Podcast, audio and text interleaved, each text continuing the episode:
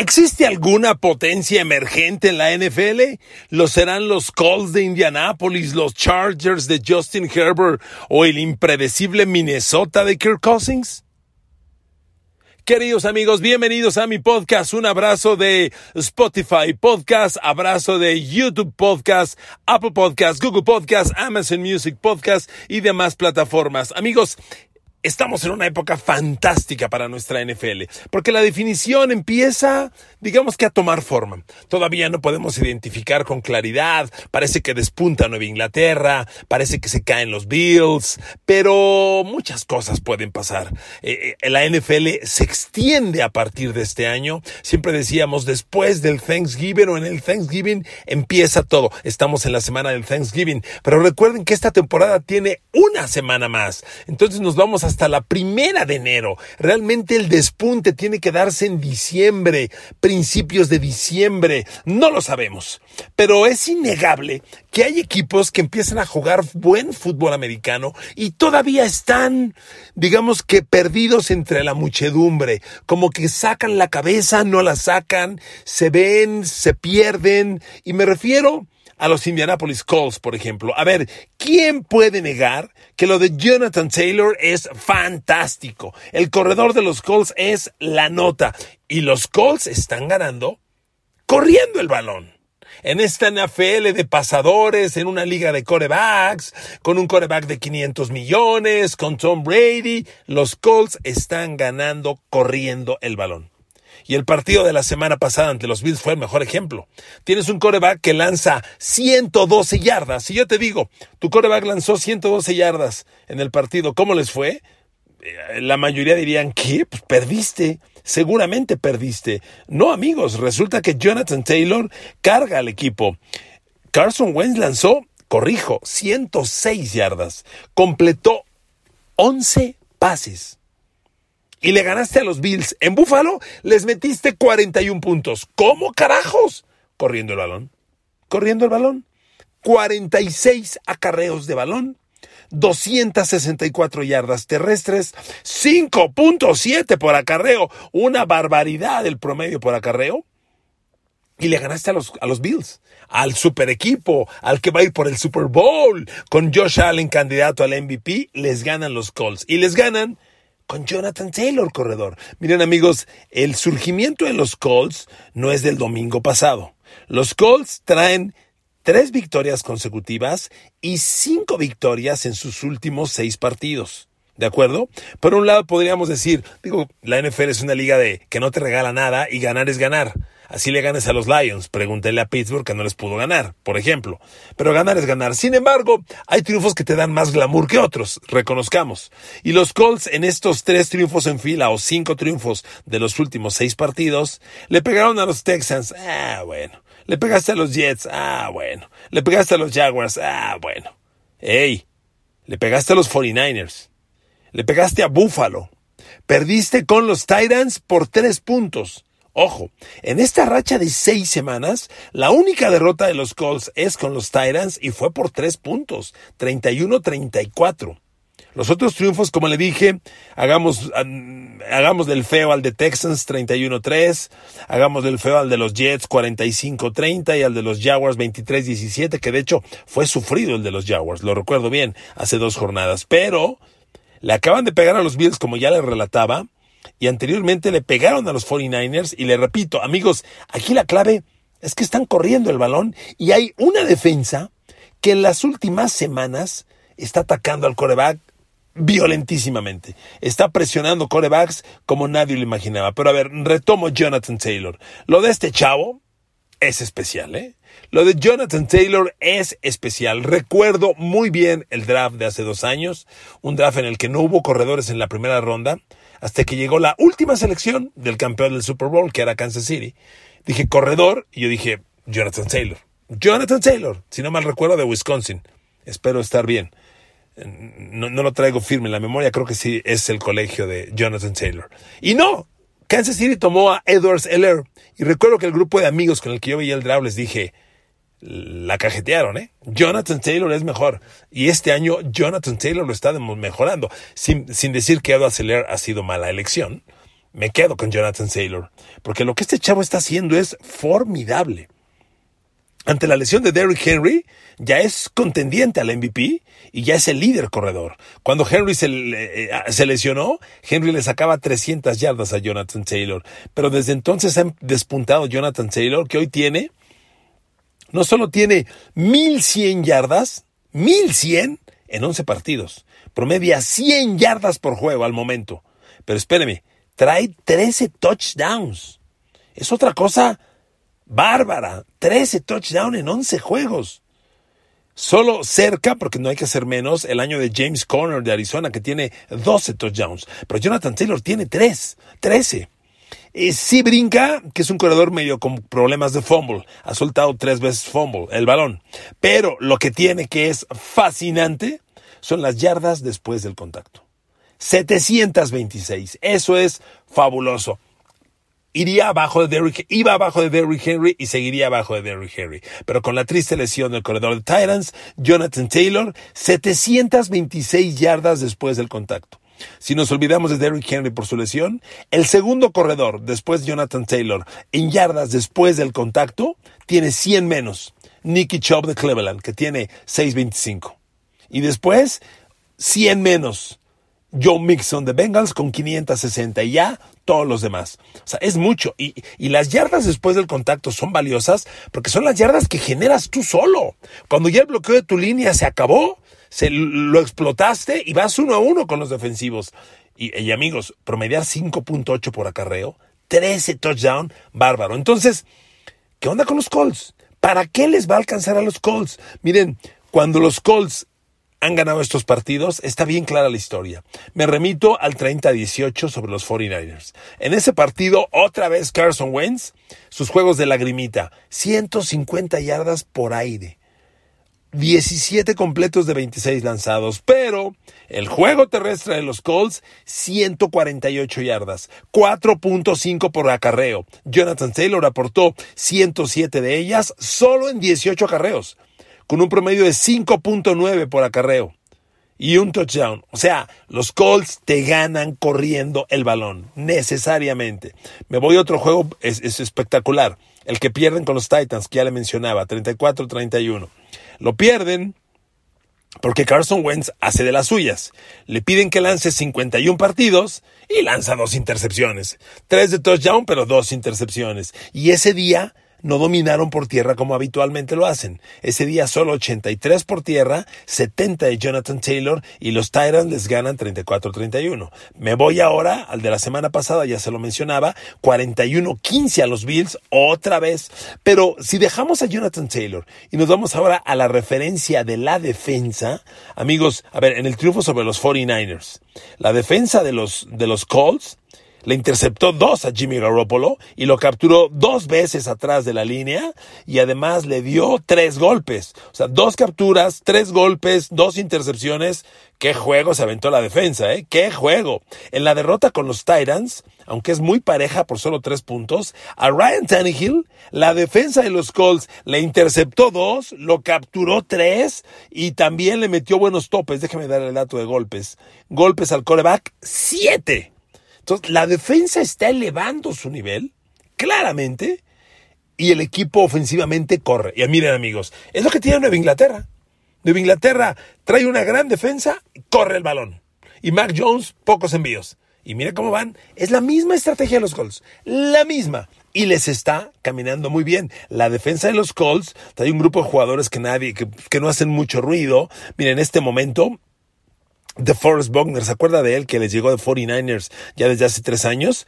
Lleva una buena temporada, cuatro y media capturas de coreback. El equipo tiene en suma no demasiadas capturas, tiene 23, pero no ve el total de toda la temporada. Vea las últimas jornadas. Siempre están con números importantes. Y hoy te le doy el dato final. A Josh Allen lo capturaron una vez, le pegaron seis. Aquí está un dato bien importante. Y siempre les he dicho, presionar al coreback rival es muy importante porque casi siempre redunda en, perdón, resulta en pérdida de balones a los corebacks que le pegas. Y los Colts de Indianapolis son el equipo líder de la NFL en el diferencial, balones perdidos, balones recuperados. Los Colts tienen más 15, que es, perdónenme el francés, pero es un chingo sobre el número 2. El equipo número 2 en diferencial, balones perdidos, balones recuperados, es Buffalo con más 10. Los Colts tienen más 15. Espectacular tienen 13 pases interceptados y 12 fumbles recuperados. En intercepciones, 13 es una muy buena cifra. Es más de una por partido. Les he dicho varias veces que los mejores equipos de la NFL terminan la campaña normalmente. La defensa líder en intercepciones termina entre 16 y 20 intercepciones por temporada. Es un poquito más de una por juego. Bueno, los Colts traen 13 intercepciones en 11 juegos. No son los líderes. Los Pats han interceptado 18, los Bills han interceptado 15, al igual que los Cowboys.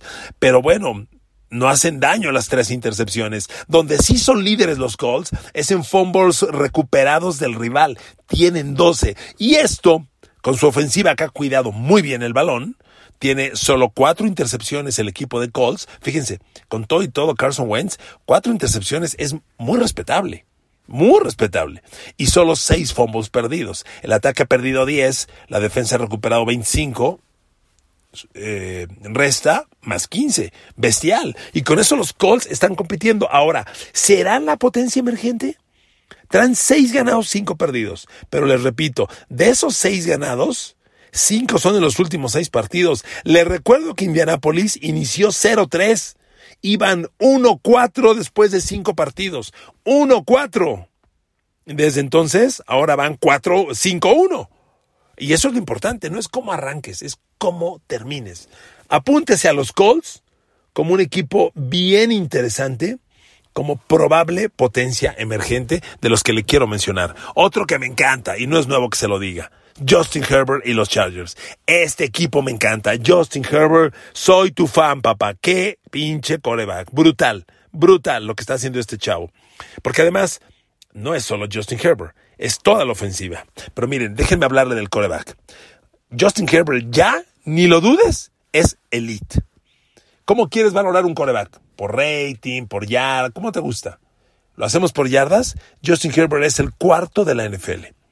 Mahomes tiene 3.200 yardas en 11 juegos. Herbert, con un partido menos, 2.927. Si Herbert juega el partido que le lleva de ventaja a Mahomes, es decir, que descanse Kansas y, se empaten en juegos, lo va a empatar. O sea, Mahomes trae un, un ritmo bestial, queridos amigos. En 10 partidos está promediando 292 yardas por juego. Espectacular. Otro tema. 22 de touchdown, 8 intercepciones. Está muy cerca de un balance 3 a 1 que es elite, elite, elite. No le busque. Mahomes tiene 25-11, 25 touchdown, 11 intercepciones. Brady tiene 29-8. Eh, es Brady.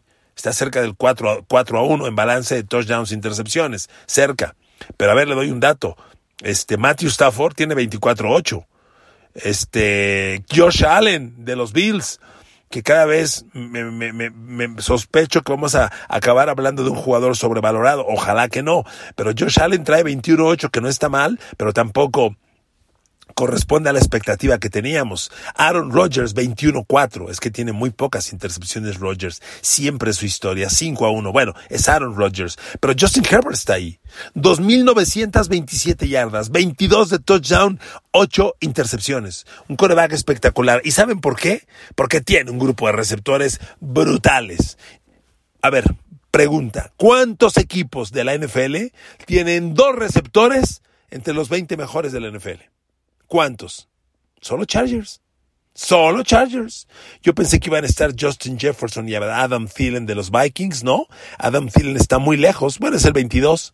Justin Jefferson es el 4. Pero eh, iban a estar los Cowboys, CD Lamb y Amari Cooper, ¿no? Sí está CD Lamb, es el 12 de la liga, pero Amari Cooper está muy abajo. Ningún equipo tiene dos receptores. Fíjense qué dato.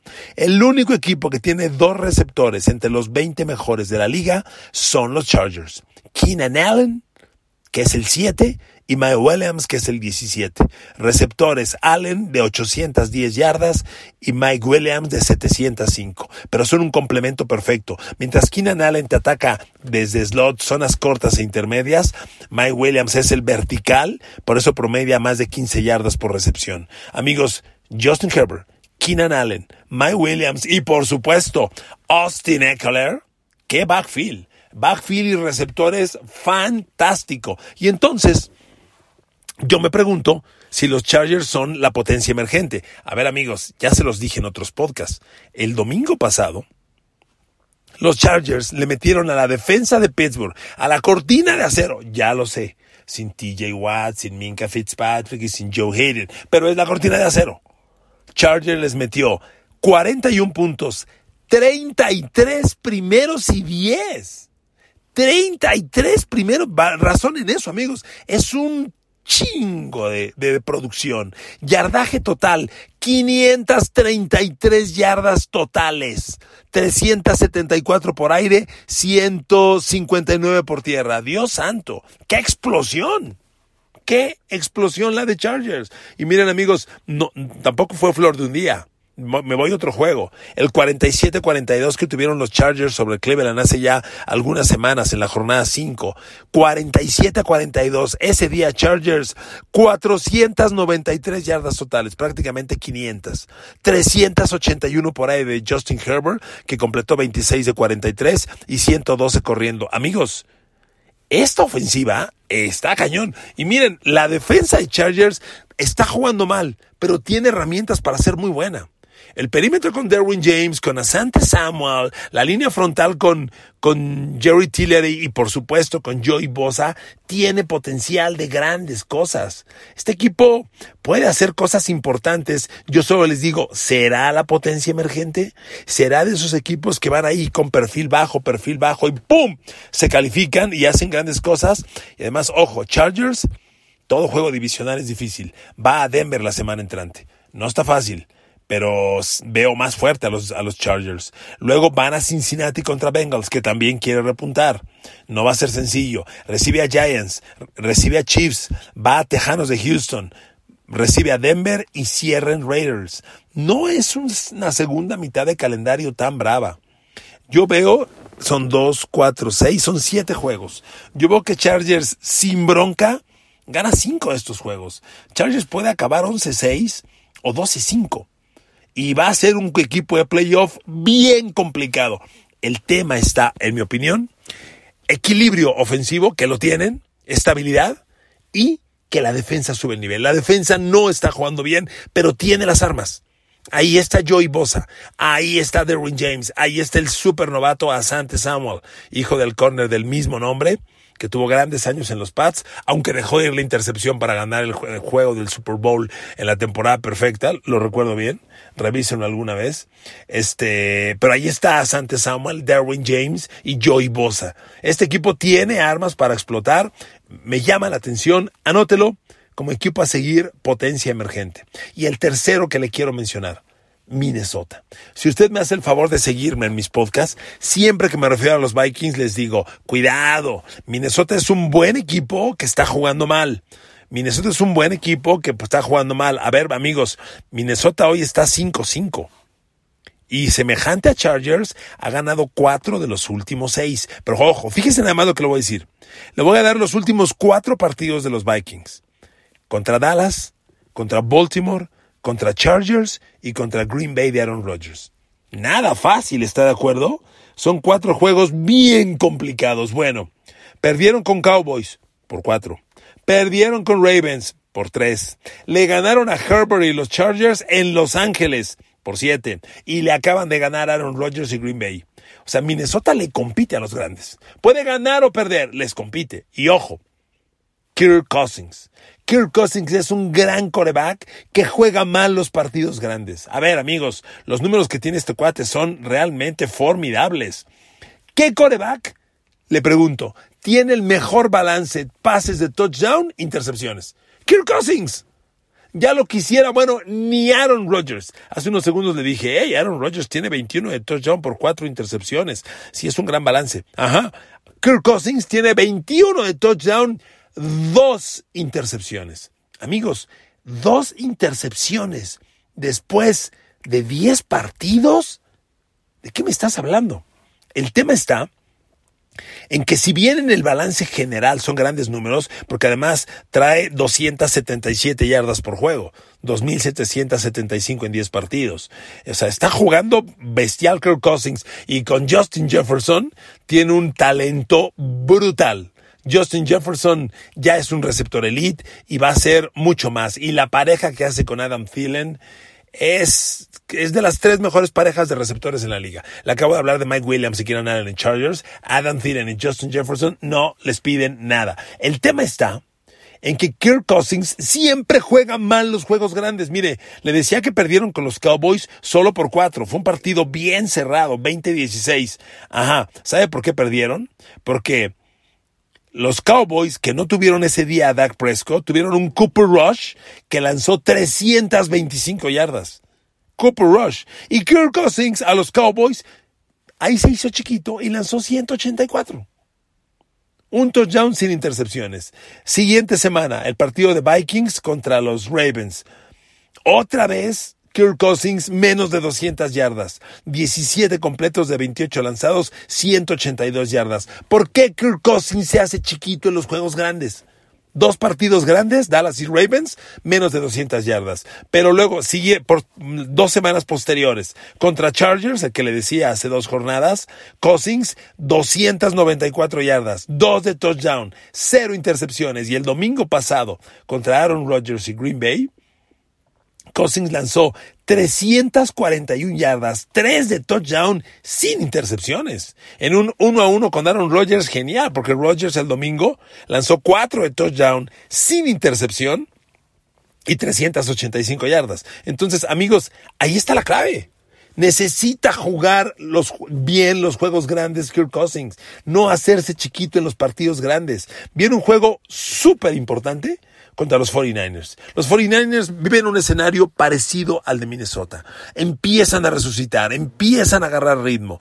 Y el que pierda este va a perder un juego bien importante porque los dos están 5-5 y irte con récord negativo 5-6 después de 11 jornadas no va a ser fácil. Pero ojo, Minnesota tiene San Francisco en San Francisco el domingo entrante, luego va a Detroit, recibe a Steelers, va a Chicago, recibe a Rams, va a Green Bay y recibe a Chicago para cerrar. O sea, no está fácil este calendario, pero amigos, tienen el talento. O sea, ¿quién puede decirlo? Y la defensa trae esta pareja de Everson Griffin y, y Daniel Hunter de alas defensivas muy buena muy consistente, no está haciendo cosas excepcionales, no está devorando demasiadas cosas el señor, la, la pareja esta de ala defensivas, pero normalmente están jugando a muy buen nivel y son dos jugadores eh, que, que intimidan a los corebacks rivales. Amigos, Minnesota tiene el potencial. Yo no sé si lo explote o sea regular. Por cierto, ya acabo de Everson Griffin. Es un muchacho que tiene problemas personales serios. Problemas, no, ¿qué digo personales? Mentales. Eh, hace dos semanas hubo un episodio muy grave en el que el muchacho parecía que perdía control, quería golpear gente, estuvo en tratamiento emocional, regresó y esta semana tuvo otro episodio igual se encerró en su casa, no salía, hablaba cosas extrañas, trae problemas ahí emocionales Everson Griffin a la defensiva de Minnesota. Yo no sé si lo vayan a tener el resto del camino, pero en lo que ha jugado ha aportado muy bien. Ha jugado excepcional Everson Griffin. Y, y ahí está el potencial. Ahí está para que Minnesota haga grandes cosas. Por eso le pregunto, ¿cuál es la potencia emergente en la NFL? El que casi nadie habla y ahí está surgiendo. ¿Serán los Vikings? ¿Serán los Chargers de Justin Herbert? ¿Serán los Colts? ¿Qué digo de Carson Wentz? Los Colts de Jonathan Taylor. Ahí se lo dejo. Si cree que usted, que hay otra potencia emergente, platíquemelo, envíe en los comentarios y vamos a, a, discutirlo juntos. Les mando un abrazo, les agradezco mucho su atención por escucharme, que Dios los bendiga, no dejen de usar el cubrebocas. Hasta pronto.